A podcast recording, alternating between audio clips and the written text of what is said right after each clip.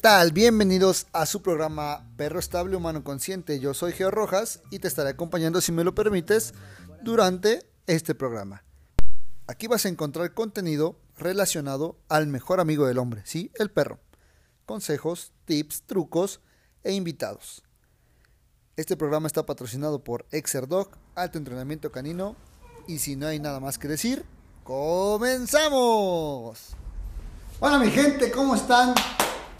Buenas noches, pues ya hoy, lunes 20 de mayo, el día de hoy tenemos aquí a Doña Chanquis. Aquí anda, miren, de chismosa. ¿Qué tal mi gente? ¿Cómo están? Espero que bien. Bienvenidos una vez más a su programa Perro Estable Humano Consciente. El tema de hoy está buenísimo. El día de hoy, la verdad es que busqué un tema bastante rasposo para todos ustedes con la única intención de generar un poquito de, conciencia y de polémica sobre dos casos bien importantes. Saludos a Mauricio Vélez, hasta Toluca, a mi tío Mauricio. Bueno, pues déjenme les cuento un poquito el contexto de por qué elegimos este tema. El tema de hoy se llama El miedo en los perros criollos y el tema del pitbull que acaba de pasar aquí en Puebla, en la ciudad de Tehuacán, donde un pitbull desgraciadamente termina con la vida de una niña de apenas cuatro añitos, y bueno, pues el perro lo trasladan a este, lo trasladan como si por el incidente y el perro termina muerto. Entonces ahí se desató una polémica muy grande y empezaron así todos los, los mensajes de odio, de la raza muy mala, que no tengan, que no sé qué. Y bueno, pues la verdad es que estuvo complicada. Felicidades, Buster Boston, por tu competencia del día del domingo. Te fue muy bien. Felicidades, amigo. Te lo mereces. Espero la próxima sí poder ir. Espero. Espero que no me pase lo que está. Y bueno. Bueno, pues les voy a contar. Ya sé que este. Les, les digo un poquito el contexto de lo que pasó y por qué elegí este tema. En la semana estuve documentándome y estuve investigando a tal punto que llegué a hablar con una etóloga, mi etóloga favorita, mi etóloga de verdad, eh, ella es Katia Olea Wagner, ahorita está en la ciudad de Jalapa, está estudiando un posgrado en ecosistemas y bueno, pues ella ha llegado a trabajar en, zoológicos y demás. Y la verdad es que cuando me llego a atorar en un tema tan polémico como este o tan complicado como este, sí recurro directamente a ella porque ella siempre me saca así como de, de donde estoy para irme hacia otro lugar y, siempre latino y siempre me gusta que lo que me dice eh, está muy atinado y siempre me lleva a buenas cosas. Bueno, total que yo hablé con Katia y, ¿por qué hablé con ella? Porque actualmente me están llegando casos eh, muy similares de perros criollos, lo cual me despertaron una alerta en mi cabeza y me dijeron, a ver, ¿qué está pasando aquí? Que te están llegando perros criollos que están teniendo los mismos problemas uno con otro. O sea, todos tienen el mismo problema, todos tienen el mismo, el mismo talón de Aquiles y todos van por el mismo camino. Y me, hice, hice memoria atrás y ¿qué creen? No son los únicos. Hemos tenido muchos de estos casos eh, a lo largo de estos siete años que, que me llevo dedicando en la escuela y dos más como entrenador eh, a domicilio y demás. Y mucho tiempo atrás que sé entrenar perros, pero bueno, no me había dedicado a esto. Entonces, con esta experiencia me puse a pensar y empecé a hacer teorías locas en mi cabeza sobre por qué estos perros tienen este comportamiento. Les cuento, los perros que me están llegando son perros criollos de aproximadamente de arriba de seis meses a tres años que tienen problemas de miedo por eh, agresión por miedo. ¿A qué me refiero con esto? Que estos perros son extremadamente miedosos y extremadamente desconfiados, pero cuando se atrincheran o cuando encuentran un lugar para refugiarse o está el apoyo que les dan sus dueños, se vuelven perros extremadamente agresivos. O sea, el único recurso que tienen es pum, pum, pum, morder, aventarse, ir directo a ver si te lastiman y son perros que no están jugando porque tienen miedo, no te están generando eh, una advertencia de dominio, de decir, oye, si lo sigues haciendo, te voy a mandar una mordida. No, lo están haciendo porque de verdad tienen miedo. Entonces, ¿qué está pasando con estos perros? ¿Por qué esta coincidencia de diferentes tipos de perros en diferentes tiempos con el mismo problema? indudablemente tiene que ver con la parte conductual, pero tiene que ver con una parte más biológica y aquí lo vamos a decir. Ahora, quiero decir y quiero aclarar que los puntos que yo diga, lo que yo diga es mi opinión, no tiene que ser, y es la opinión de un entrenador desde la óptica de un entrenador que lo único que busca es generar conciencia en las personas. ¿Sale? No con esto quiero que se vean agraviados o que se vean insultados o que se vean este, afectados las protectoras animales, la gente que cuida a los perros, la gente que rescata a los perros, la gente que nada adopción a los perros. Simplemente para mí lo que voy a decir es importante porque esto podría mejorar la calidad de vida de ambas partes. Tanto la parte eh, humana, que es la que tiene que ver con el perro, como la parte, este, tocaron, tocaron la puerta y no sé quién es, pero no me quiero ir porque está buena la transmisión, pero yo creo que tengo que salir porque además el bebé lo están bañando. ¿Sabes qué? Si no voy yo rápido. Están apagadas porque las... Un segundo. Voy rápido.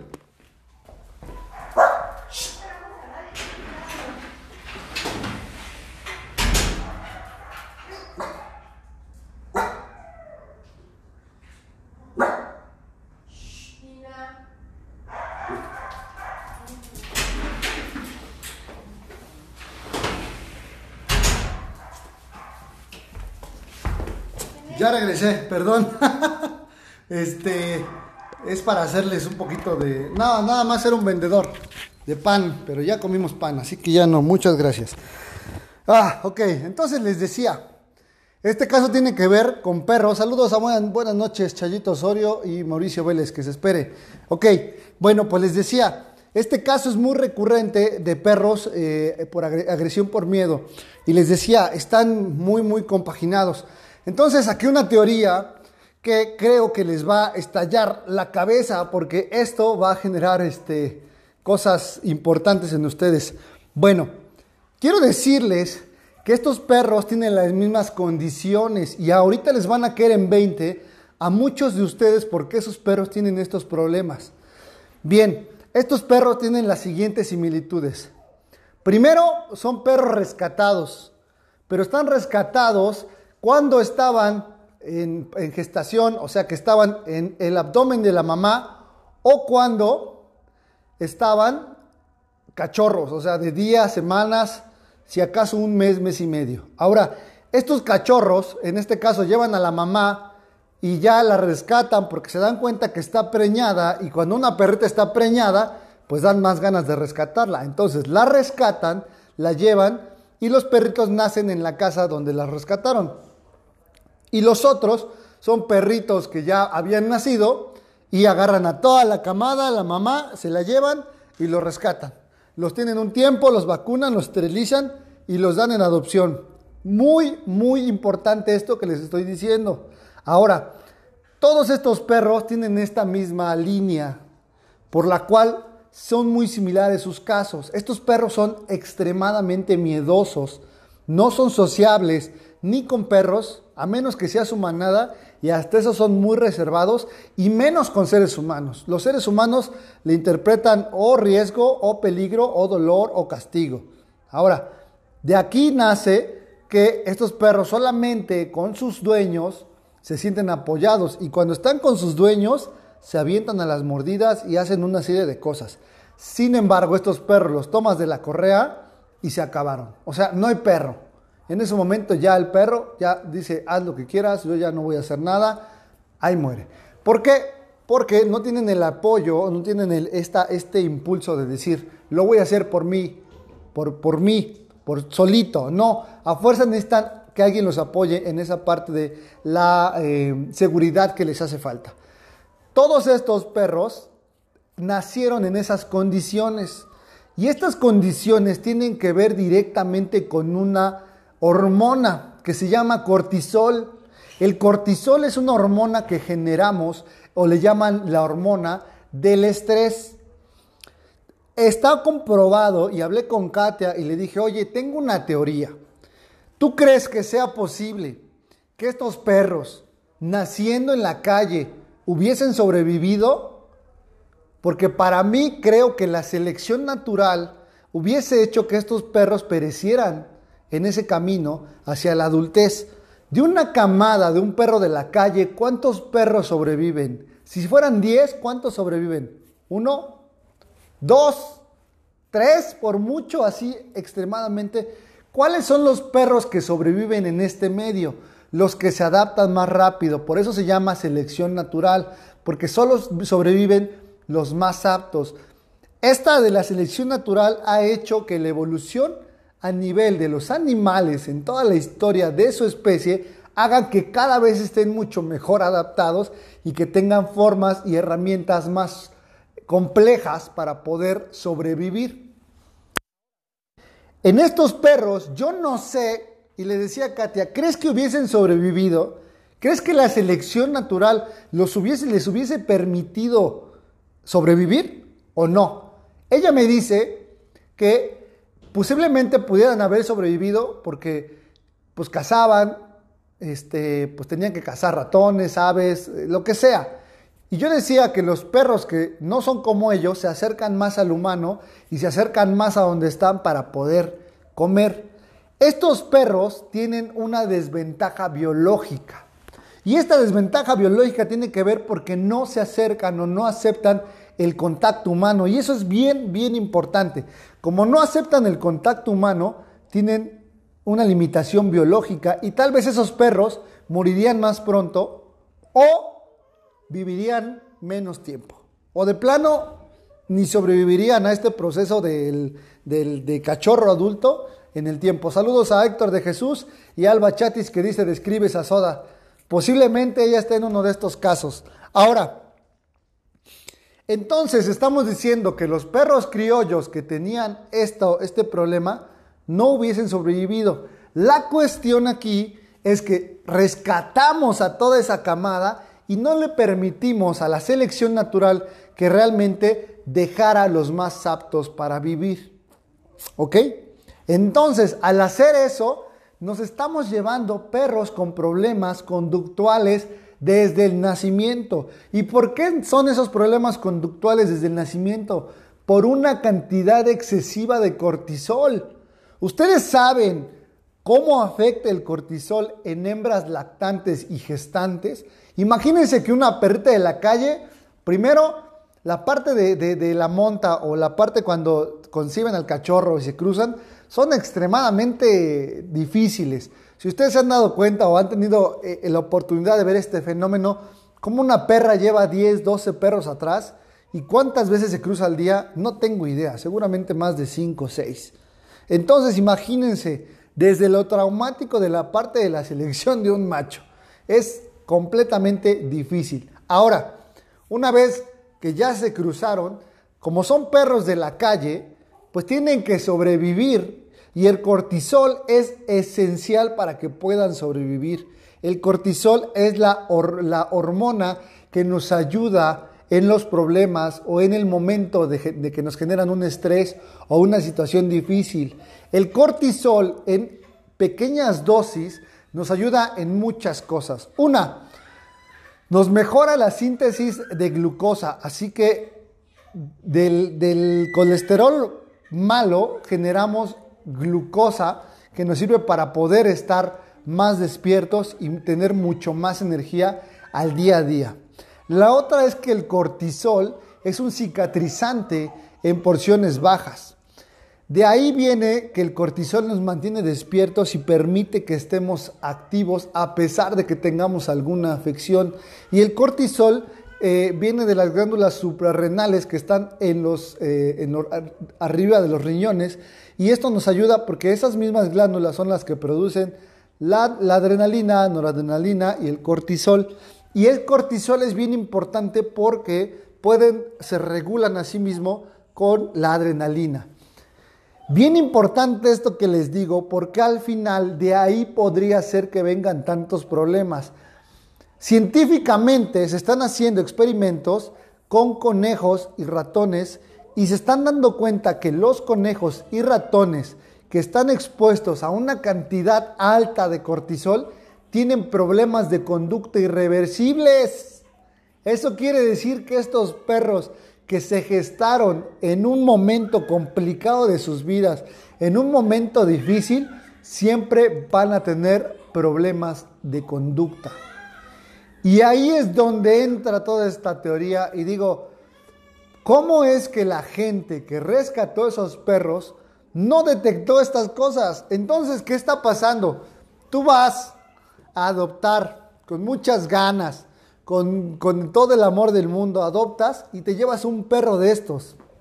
Es un perro que te va a generar muchísimos problemas. Es un perro que es muy difícil de tratar y la gente que se está ahorita dando cuenta que conocen a un perro así, si ustedes van a las características de cómo nacieron, cómo fue su gestación y demás, se pueden dar cuenta que el cortisol podría ser uno de los motivos grandes. Esta vez sí me metí mucho, tengo un mes con este tema en la cabeza y ahorita que lo pude platicar con Katia me di cuenta que tiene mucha forma, porque muchos perros llegan así. Ahora, ya te dieron al perro, tú ya te lo llevaste, no detectas, te das cuenta que no es un perro normal, que es un perro difícil y lo tratamos como si siguiera eh, en la calle, como si lo hubiéramos rescatado.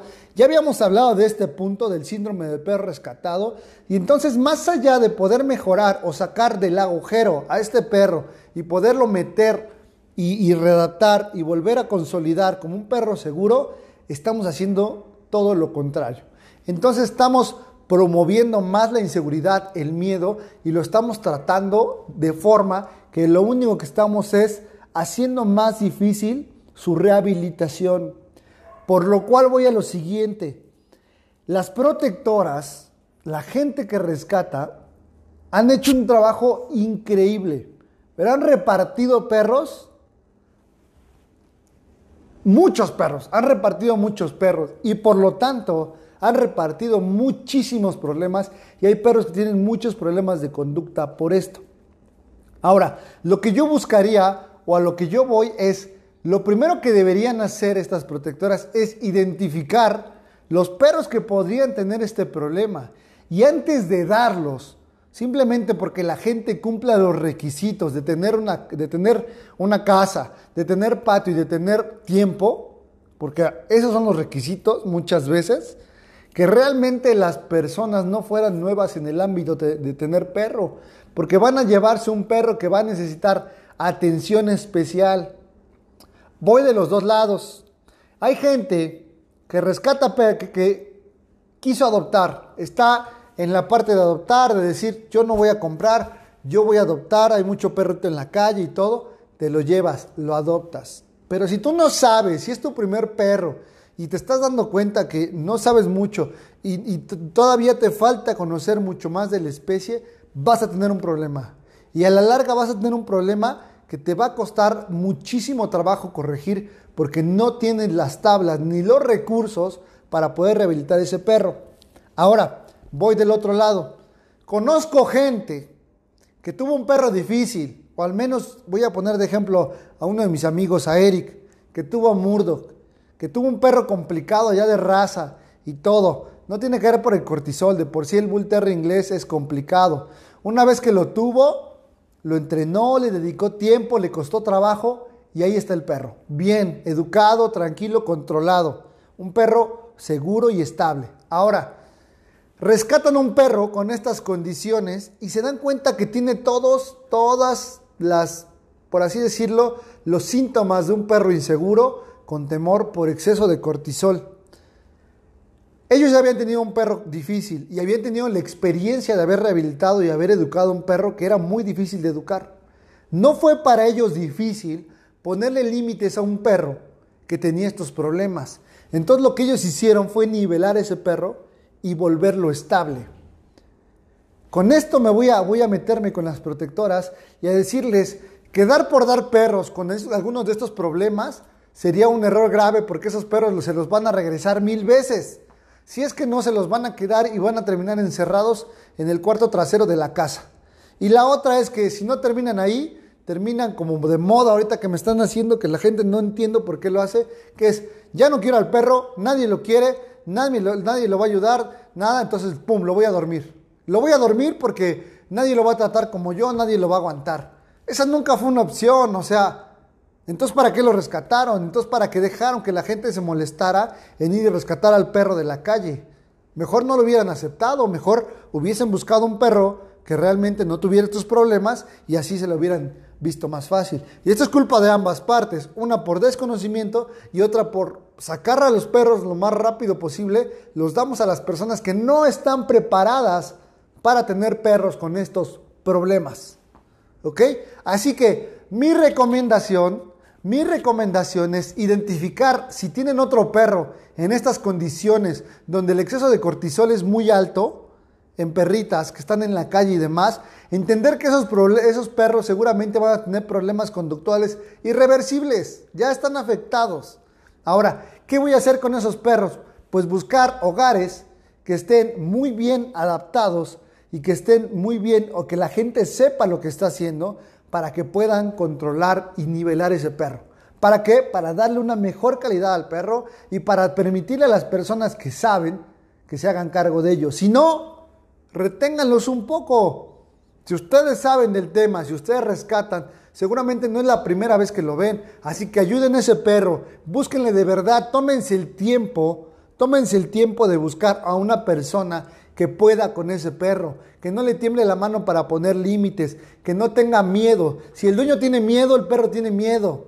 Si el dueño es inseguro, el perro es inseguro. Si el perro, si el dueño tiene problemas de conducta o de socialización, con otros humanos, el perro va a tener los mismos problemas, pero con su especie. Así que estos perros no son para cualquiera.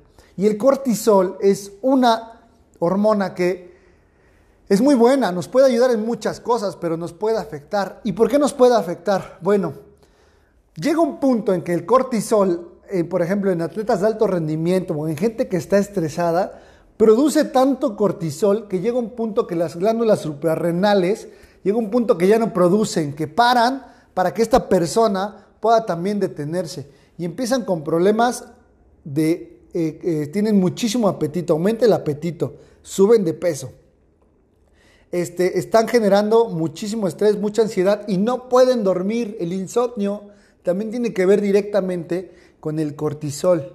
Ahora, baja el líbido, bajan eh, eh, las hormonas, la testosterona y la uh, todas estas hormonas, ¿no?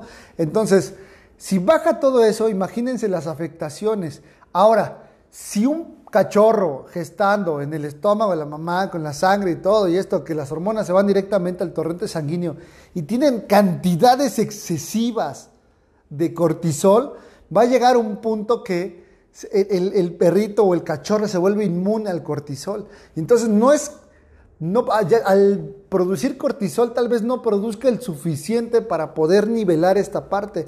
Entonces son perros extremadamente obsesivos, que si escuchan un ruido salen corriendo. ¿Por qué? Porque la adrenalina no tiene como quien la controle. Entonces de repente oyendo un ruido y ¡pum! La adrenalina está arriba y ahí es donde están las conductas erráticas de estos perros. De verdad me costó mucho trabajo eh, no aprenderme todo esto, sino cómo englobarlo para que ustedes lo puedan entender y así nos podamos nosotros documentar un poquito sobre estos casos. Bueno, ese es un tema. El otro tema, saludos a Caleb Ramírez desde hasta Jalapa, va el saludo. Este, el otro tema que también tenía yo que tocar un poquito porque tiene que ver también con esto y más el tema es eh, eh, en forma es hay perros especiales que no son para cualquier persona. No pueden ser para cualquier persona. Si nosotros damos o queremos un perro y no investigamos, no nos damos cuenta, no conocemos la raza, no conocemos la especie, nos vamos a meter en un problema serio, muy serio. Y uno de estos casos son los pitbull. Ahora, voy a hablar un poquito del caso que sucedió en Tehuacán. En el caso este, donde un pitbull desgraciadamente ataca a una niña de solamente cuatro años, cuatro años, y le quita la vida, le arrebata la vida.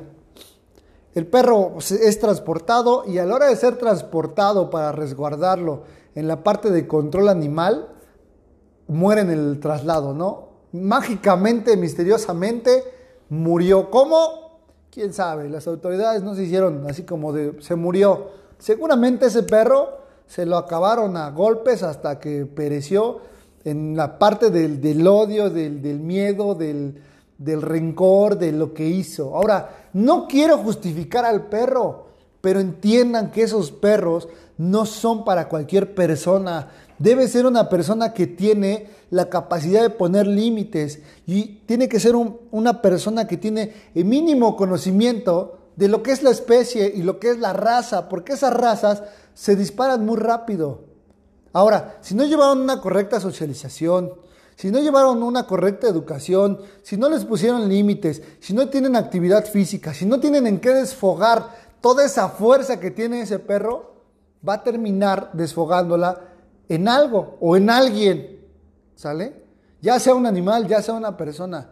Ahora, ¿por qué es muy sonado estos casos? Pues porque se puso de moda el chingado perro. Se puso de moda porque todos querían un perro fuerte y porque todos nos proyectamos hacia ese tipo de cosas. Díganme quién no sueña contra un pitbull enorme pensando que eso los va a hacer ver mejor o los va a hacer ver más grande. El día que entiendan que esos perros no son para que tú te sientas grande, sino porque entiendes que es una responsabilidad enorme traer un perro de estos y que no les puedes permitir ni una y que tienes que tener mucho cuidado con estos perros, lo van a entender. Porque estos perros son demasiado fuertes y no son para cualquier persona. Tienen que ser para alguien que entiende la raza, que entiende la especie, que tiene tiempo para hacerlo. Así como se los he dicho, los perros de trabajo no son perros para casas, son perros de trabajo, señores. Perros de trabajo. ¿Alguien no entiende perros de trabajo? Son perros que tienen que trabajar para poder estar bien. Si no trabajan, tienen desbalances aquí arriba. Es como si pusieras una persona hiperactiva con hiperactividad y le encierras.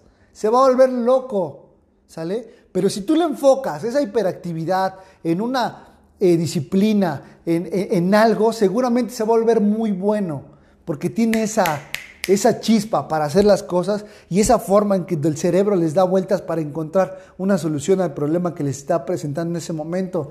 Pues así son esos perros y no podemos tenerlos menos enjaulados, encerrados, ¿sale? No los podemos tener sin actividad, sin entrenamiento, ¿sale? La verdad es que ayer lo platicaba con Drago y le preguntaba un poquito porque necesitaba yo englobar más esto. Saludos, Drago. Dice, excelente amigo, que resuene para evitar problemas mayores con la gente que ignora el tema. Es que es bien importante, o sea, no, no me canso de repente me llegan y me siguen llegando mensajes, tengo un pitbull que es agresivo. A ver, el problema no es el perro, es la persona. ¿Quién tiene al perro? ¿Quién lo educó? ¿Quién está dando todo la parte de, de los límites y esto? Lo primero que llego y veo es que no hay límites, no hay fuerza y no hay carácter. Porque tampoco con esto estoy diciendo que tenemos que ser violentos con los animales, pero sí tenemos que ser bastante enérgicos para que el perro pueda entender lo que le queremos decir si no tienes energía, si eres alguien que dices, ay, es que me da miedo este, regañarlo, es que no lo quiero jalar a veces, es que no le quiero corregir, es que no le quiero hacer nada, entonces, pues no tengas ese perro, ten otro perro, un French, un Yorkie, un Schnauzer, bueno, no porque ladran mucho, un Golden, perros que son más tranquilos. ¿Cuáles son los perros de trabajo? Los perros de trabajo actualmente que están de moda es el pastor belga Malinois por excelencia, que la gente, como sale en el, en el ejército, como los trae la policía, yo también quiero uno. ¿Para qué? Pues para que me cuide. ¿Cuál? El perro no te va a cuidar porque el perro tiene que recibir una instrucción muy larga para que el perro pudiera obedecer ese tipo de comandos. No es que tengas un perro y ya te cuide tu casa. Al contrario, ese, ese perro se vuelve un riesgo total porque si no conoces la raza y la especie, te estás metiendo en una bronca que no tienes una idea. ¿Sale? El pastor belga, el border collie, igual súper activos, súper inteligentes, pero súper destructivos y extremistas. Si son agresivos, son en extremo agresivos. Si son eh, activos, son en extremo activos. Puede que con suerte te topes con un border collie tranquilo, pero ese es el 10% total de toda la especie de, o toda la raza del border collie. No jala, son perros de trabajo. ¿Qué otro perro de trabajo? Por ejemplo, está el Rottweiler que ya casi no se ve, está el Labrador que también son muy complicados, está el ganadero australiano que también, que es el perro este que sale en la película de Mad Max, también son muchísimos. Este, hay muchos perros ahorita que la gente quiere tener en casa y que no saben en lo que se están metiendo. He visto pointer, he visto este, bracos alemanes, o sea, son perros de trabajo, son perros de casa, de presa viva. Y si están en una casa, imagínense todo lo que van a hacer. De verdad, tengan perros acorde a su estilo de vida. ¿Para qué? Para que puedan tener una buena calidad de vida y le saquen el provecho. Ahora, si quieren tener perros de trabajo, trabajenlos, disfrútenlos, sáquenles jugo, entrénenlos, adiéstrenlos, socialícenlos, pongan límites, que el perro pueda convivir con ustedes y no van a tener ningún problema. Pero para eso se necesita conocimiento. Y el conocimiento es la fuerza que generan para todo este tipo de perros. Las modas, como dice Daniel Corona Fernández, son un gran problema. Destrozan y hacen pedazos razas completas. ¿Por qué? Porque empiezan a cruzar. Ah, tú tienes uno, ah, pues crúzalo con el mío. Ah, tú tienes otro, pues crúzalo con el otro. Y entonces empiezan a hacer un cochinero y empiezan a vender perros. Los primeros perros que vendieron se vendían carísimos. Y ahorita yo veo pastores belga, eh, belga malinois y cuestan 300, 400, 800 pesos. ¿De verdad? ¿De verdad eso es lo que queríamos? Si una raza nos gusta, lo que deberíamos hacer es promover el respeto a esa raza para que subiera, siga, eh, sigan ejemplares estables, no ejemplares por haber. Ahora llaman mucho cacharpas a los perros que no sirven, aunque sea una raza, lo llevan, lo prueban y dicen, no, este perro no sirve, cacharpa. Y esos perros son los que mucha gente se deshace de ellos, terminan en las calles, terminan en las calles, terminan durmiéndolos, terminan regalándolos. No lo hagan. Mejor no tengan ese tipo de perros. Y en el caso de Tehuacán, lo que más me duele es ver gente que le tira con odio al perro. No lo voy a justificar, de verdad no quiero justificarlo. Pero esa no es una cuestión del perro, es una cuestión de la persona por no saber poner límites y por no hacer las cosas en el tiempo que tenían que hacerlas. Porque entonces es fácil tener al perro y dejarlo allá atrás y que alguien se haga cargo. Pero ¿qué tal cuando tienen los problemas? ¿Qué tal cuando hacen algo? No fue mi culpa, fue el perro, sí, y la calidad de vida que le estás dando es suficiente para que ese perro pueda entender que está haciendo mal las cosas o solamente las hace porque es lo único que puede hacer. Porque me queda claro que si tú no le cumples las necesidades al perro, el perro se las va a cumplir solas. De la manera que él piense que está correcta, aunque no lo sea. Así que este caso, por favor, nos da para reflexionar que las razas poderosas y razas de trabajo no son para cualquier persona. Si quieres un perro de trabajo, tienes que pensar que le vas a invertir tiempo. Primero, lo primero tiempo. Después, economía. En la parte de, este, de, la cuestión de entrenamiento y demás. Y la otra mínimo que te documentes para que sepas a qué le vas a tirar. Agárrate internet, agárrate tu teléfono en vez de abrir Facebook y busca perro de trabajo tal.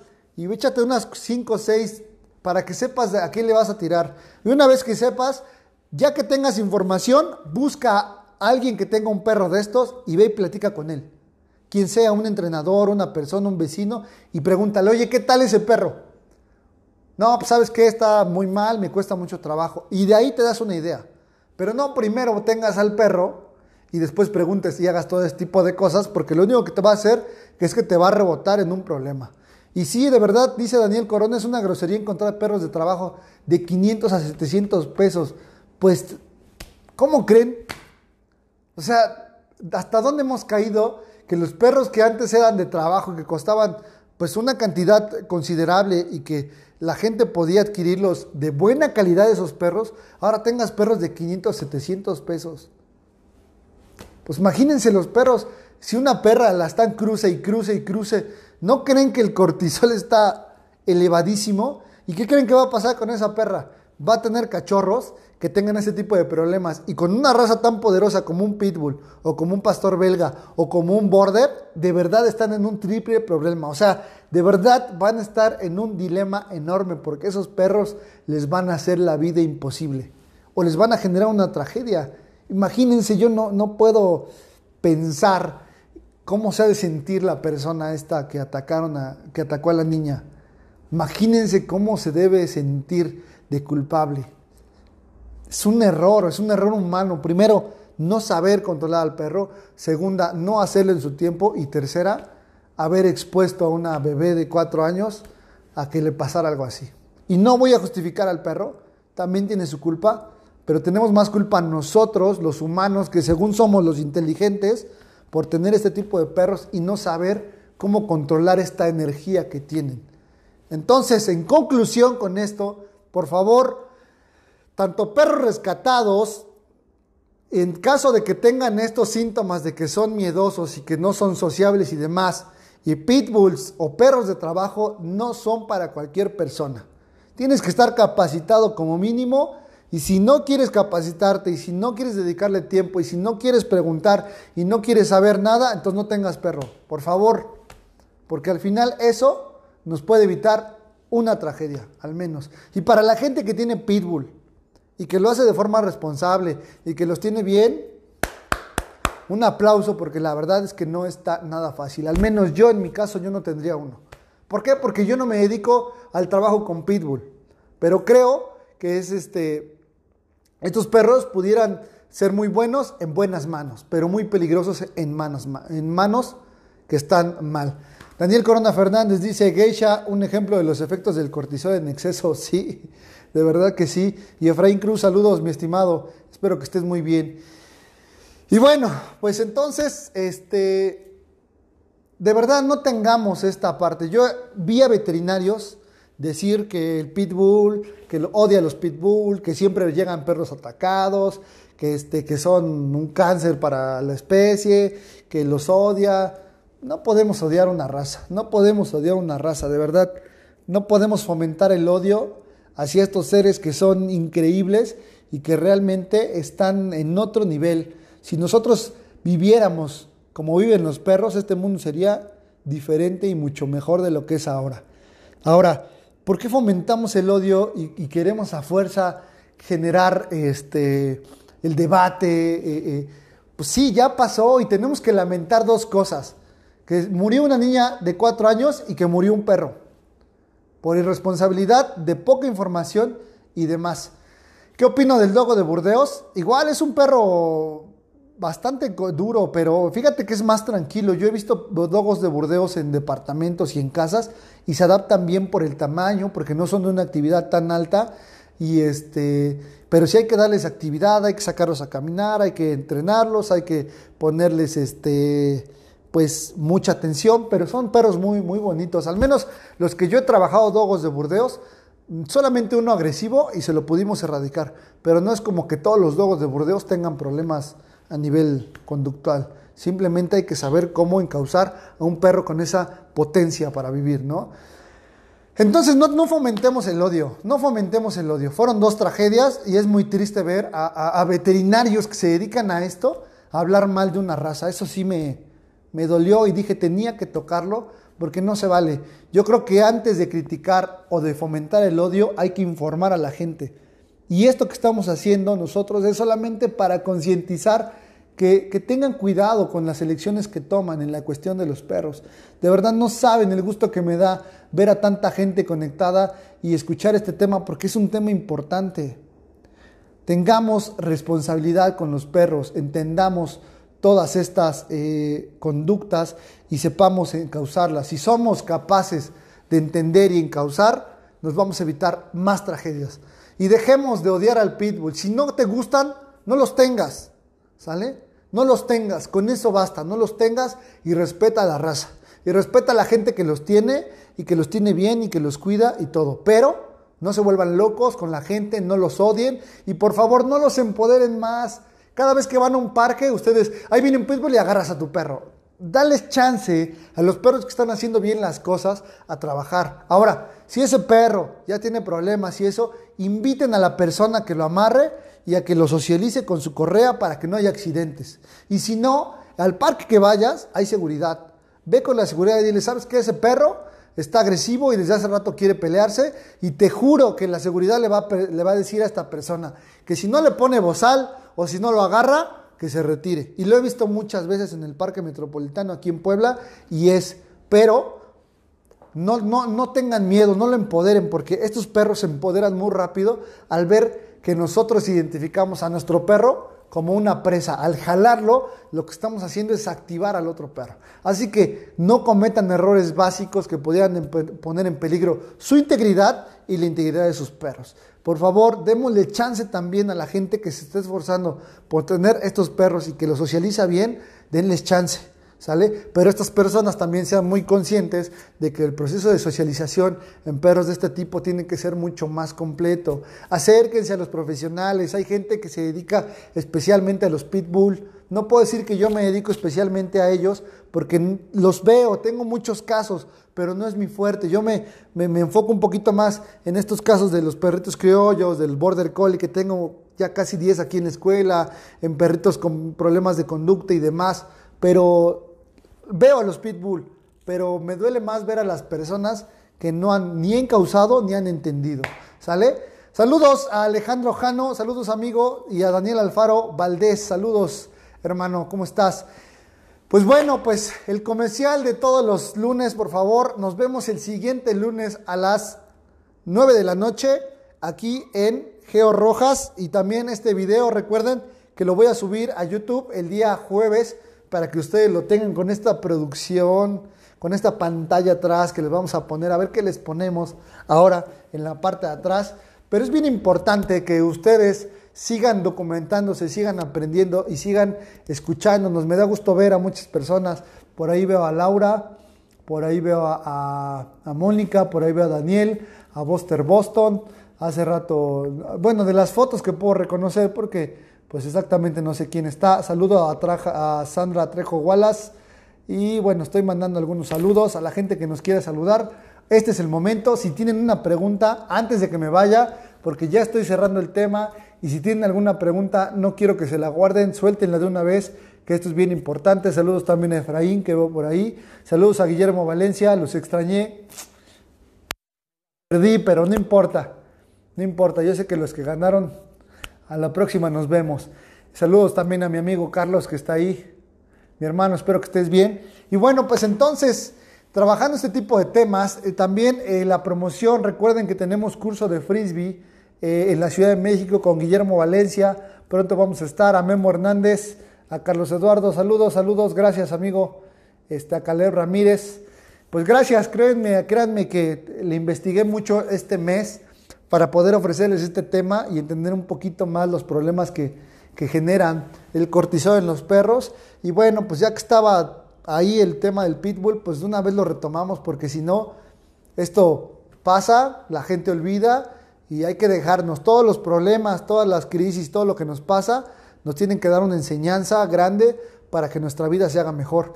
Yo te mando, dice Héctor de Jesús, yo te mando saludos y un gran abrazo, gracias por toda esta información. La información es para compartirla. La información es como el agua. Si el agua se estanca, se apesta, se huele feo, se ensucia. La información tiene que fluir todo el tiempo para que también esté limpia y le llegue a toda la gente. Entonces, pues, gente, espero que estén muy bien. Les mando un fuerte abrazo. Si ya no hay preguntas, yo ya me voy porque yo soy como Vicente Fernández. Mientras yo me pregunten, yo aquí sigo, ¿no? Ah, no, es él, él es, mientras él cante y todos aplaudan, yo sigo cantando. Pero bueno, pues estamos en contacto. Este también programa va directo al, al podcast de Perro Estable Humano Consciente. Y recuerden que ya cambié el nombre del canal de YouTube que se llama Geo Rojas Exerdog TV para que ustedes estén al pendiente de nosotros, se suscriban al canal, compartan nuestros videos y bueno, pronto espero ya poder transmitir en YouTube para todos ustedes y que bueno, sea también una transmisión todavía de mucho más calidad. Ya tenemos producción aquí, estamos haciendo y echándole ganas con toda la edición. Estoy aprendiendo, he aprendido un chingo de cosas ahorita con la edición. Ahora estoy haciendo efectos especiales y todo porque al final ustedes se merecen eso y más. Entonces, mi gente, gracias. Saludos a, Laura Veloz. ¿Sí? Laura Vaslov. Algo así, yo me acuerdo. Pero bueno, ya me voy, señores. Les mando un fuerte abrazo. Me dio gusto verlos. Yo soy Geo Rojas. Este es su programa de Perro Estable Humano Consciente. Todos los lunes a las 9 de la noche por este Facebook. Aquí nos vemos. Cuídense mucho.